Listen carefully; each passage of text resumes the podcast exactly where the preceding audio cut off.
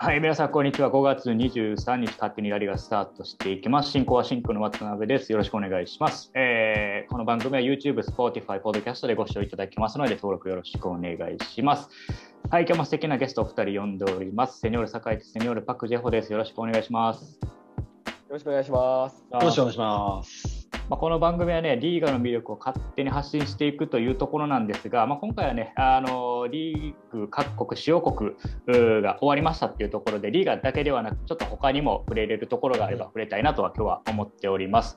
まあ、主なトピックとしては、まずは、えー、バルサフェミニチャンピオンズリーグ決勝3対1でリオンに負けました。えー、そしてリーガ終了。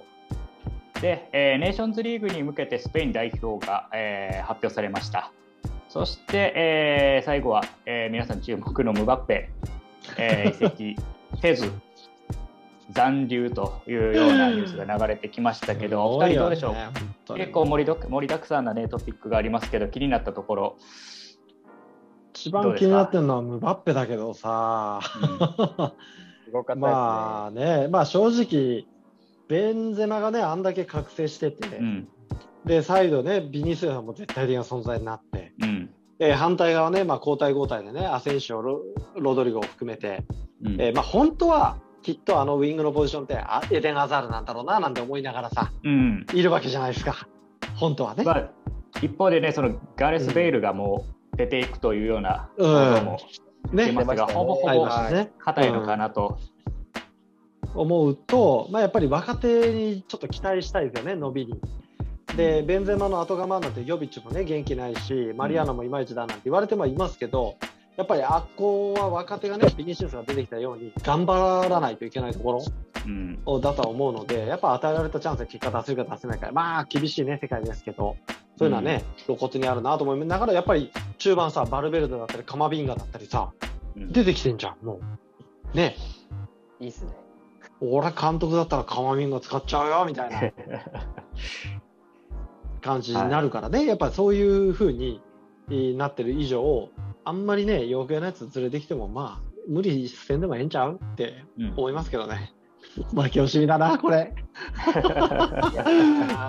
悔しいねなんかね。なんかレアル・マドリーらしさっていうね、とこからすると。レアル・マドリードはあの毎年1人ビッグネーム連れてくるっていう戦略を、うん、まあ、2000年代前半ギャラクティコの時からずっとやってきましたけど、まあ、ちょっと COVID を境目にね、まあ、コロナパンデミックを境目にその辺を、ねうん、おまあ、撤廃してるのかなと堅実にやってるのかなと、まあ、スタジアムは新しくなるしさ、うん、まあええんちゃう？無理戦で、だってほらチャンピオンズリーグ取るわけじゃん？うん、ほんで、来年さ。もう取りますか？取ります、取ります。うん、4-1ぐらいで取るから、4-2とかで。うん。ほんで、まあ、実質、ね、来年はほら7番君が帰ってきて、はい、カマビンが含めて、ね、若手の底上げということで、うん、えー、考えると。まあまあ別に余計なやついらんちゃうのと、うん、俺たちおるしと。やっぱ見せてほしい、うん、うん、いや7番戻りますか？余裕で戻るでしょう。もうキレッキレですよ。キュンキュン、うん、お前最初からそのパフォーマンスせいと ね、やっぱ期待したいですよね。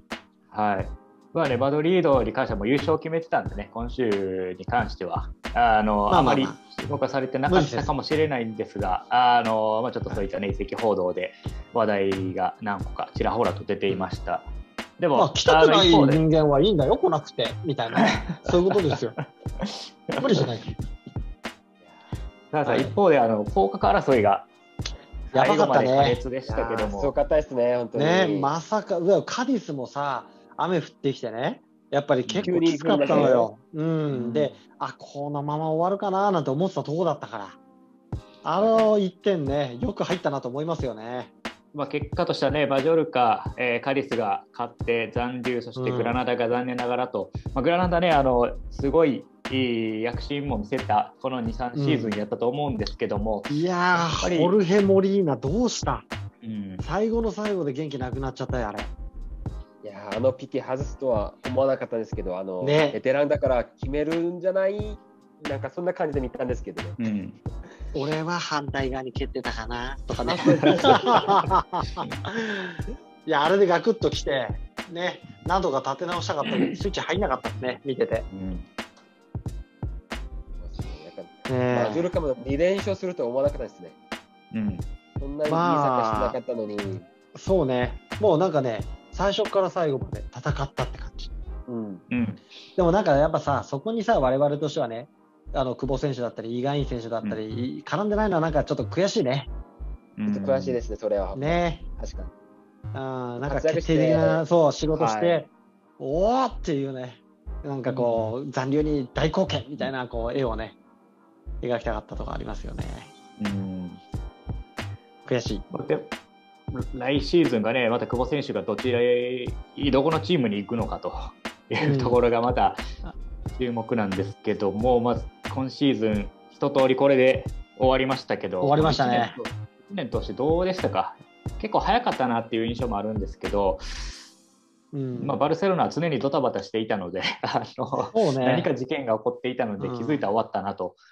いうところなんですバルセロナの件はもう過去のことでしょ。う。完全に復活してきてますからね。うん、そうですね、うん、イーブンな状態で戦いたい、戦えれば、またやっぱりリーガの面白さというか、そこには、やっぱこでなきゃっていうね。まあ、今シーズンはね、あのそういったところで、はけ口で女子チームの注目がすごかった中で、あの最後の最後に負けてしまったので、ね、ファンの方たちもショックだったのかなしかも全勝優勝してますからね、リーガでは。ねでもさ、そのバルセロナがだよ、あっさり負けるって、リオン、相当強いよね。いやそうなんです、ね、上のレベルですね。159得点、11失点で、失点差148のバルサが、まあ、年間11失点しかしてないわけですよ、リーガ。それがもう1試合で3失点して、一発でやられるっていうね。そこでプレーしてた熊谷咲さん、すごくね？みたいな。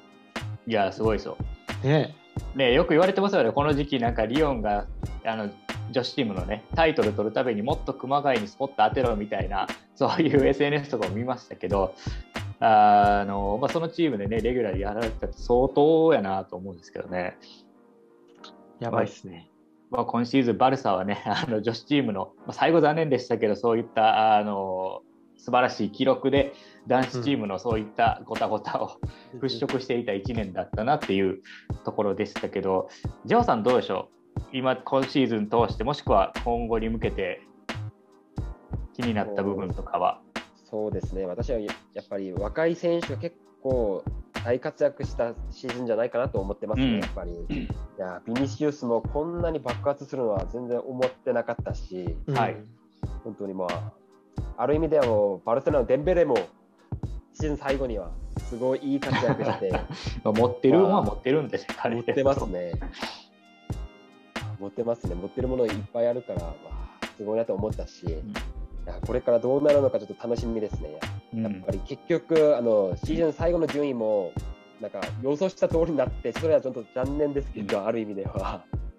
うん、でもまあ私も来年はどうなるのか特にマドリードの補強がどうなるのかちょっと見たいですね。ウンバペ、はい、その代わりに誰をするのか見たいですね。まあ、あのそういったレアル・マドリードのスペイン人っていうところでは、酒井さん、あの新しくネーションズカップね、6月2日、うん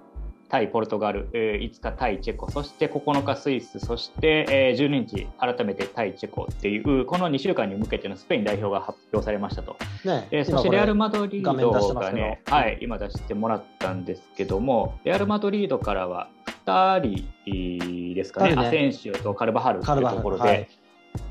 最近、そのレアル・マドリードあの、フェレス会長の思惑もあってかどうか、あの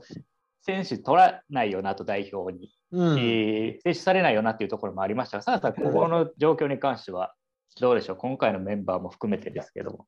まあやっぱりレアル・マドリードは、ね、銀河系なん。で、いわゆるそのスペイン人以外のね、代表の選手が多いというのは事実あるとは思うん。ですよ。うん、はいでバルセロナはやっぱカタルーニャ出身の人間で固めるっていう傾向からすると、まあ、必然的にスペイン代表が選ばれるということになるん。で、今回もね、アンスパティが初めてっていうか、でかく選ばれてるのもありますしね。戻りましたね、うん、アンスパティ。ね、トーレスもそうですし、ガビー、ブスケツ、アラバ、エリック・ガルシア、まあ、君たち頑張りたまえというふうに思いつつ、まあ、レアル・マドリーはね、そういうチームではないというのが、まあ、一つ、あの出てますよね。プラス、ちょっとイングランドの代表っていうか、プレーあのイングランドでプレーしてる選手がだいぶ増えたかなっていうのは、すごく新しいことかなと思うんですね。マルコルス・アロンソもそうですし、アスピリクエタもそうだし、キーパーね、ライアンもそうだし、うん、あと、ラフォルテもね、そうですし、うん、あと、ロドリもそうか、チアゴ、この辺りがね、あのイングランドでプレーしてるんで、まあ、この辺りというのは結構新しい流れかなっていう感じはしますね。あのちなみになんですけど、今週かな、5月25日、カタルーニャ選抜対ジャマイカ代表っていう試合があって、そこにあのミンゲサが選ばれてます。カタルーニャ代表として。はいはいはい。あのだからちょっとカタルーニャサッカー協会の情報とかであの送られてきたんですけど結構面白いですよねこのカタルーニャ選抜っていうふうに見ると、うん、結構リーガーでねいろんなところに選手が散ってるなっていうのがすごいあって、うん、面白いんですけどもまあなんかそういったところで一方であの今酒井さんがおっしゃったようにねカタルーニャっていうところはやっぱりスペインっていうかそのエリア地域をすごい大事にしてるんですけど、うん、今回スペイン代表に関しては僕は個人的には、まあ、セビジャでやることもあるから、うん、必ず取ってほしかったなと思ってますね。ミッドフィールダー僕、本当に今シーズン必ずのプレー、わすごいなと思ったんで、うん、彼、今回ちょっと選ばれてほしいなと思ったんですね、やっぱり。だからあのマルコスあマルコスあのヨレンテもあんまりそんなに今年良くなかったんで、うん、彼の代わりにカナレスがちょっと取ってほしいなと僕は個人的にちょっと思ってますね。セビージャ・ベティス入ってないね。そうですね。うん。だからウナイ・シモンとマルティネスでね、2人、あのバスクからは入ってますけど。ビルバオから入ってますよね。うん、そういえば南の方入ってないですね。そうですね。ね。はい。まあ、さっきもねちょっと打ち合わせの時喋ってましたけども、うん、最近のスペイン代表ゼロトップっていうのがねあの一時強かった時ありましたけど、うん、きり前 RDT さんとモラタさん 2人 結構がっつりセンターフォワードタイプ入れてるんでなんかこの辺やっぱりプレースタイルの変わり目というかスペイン代表もなんか変わってきてるのかなっていうのを感じるんですけど、まあ、なんかこのセンターフォワードタイプをどう使うのかっていうのは個人的にはすごい注目ですね。そうですね。はい。はい、というところで、あの今シーズン、あのまあ、お届けしてきましたが、早くも終わりましたと。またね、あの酒井さん、もう勝ったと言っておりますが、あの今週、チャンピオンズリーグ決勝がありますので、ええ、スペイン勢は、まあ、4対2で、はい、さっきは1点増えてるな。はい、チャンピオンズリーグをもって、まあ、あの上の、ね、カテゴリーのチームに関しては一旦終わりかなというところなので、まあ、引き続きリーガ移籍情報、はい、まあ、セグンダどうなるんだとかその辺も含めてあの追っていきたいと思いますので引き続きよろしくお願いします。はい、はい、よろしくお願いします。それではまた皆さん来週お会いしましょう。 Hasta la próxima chao chao。Chao。Chao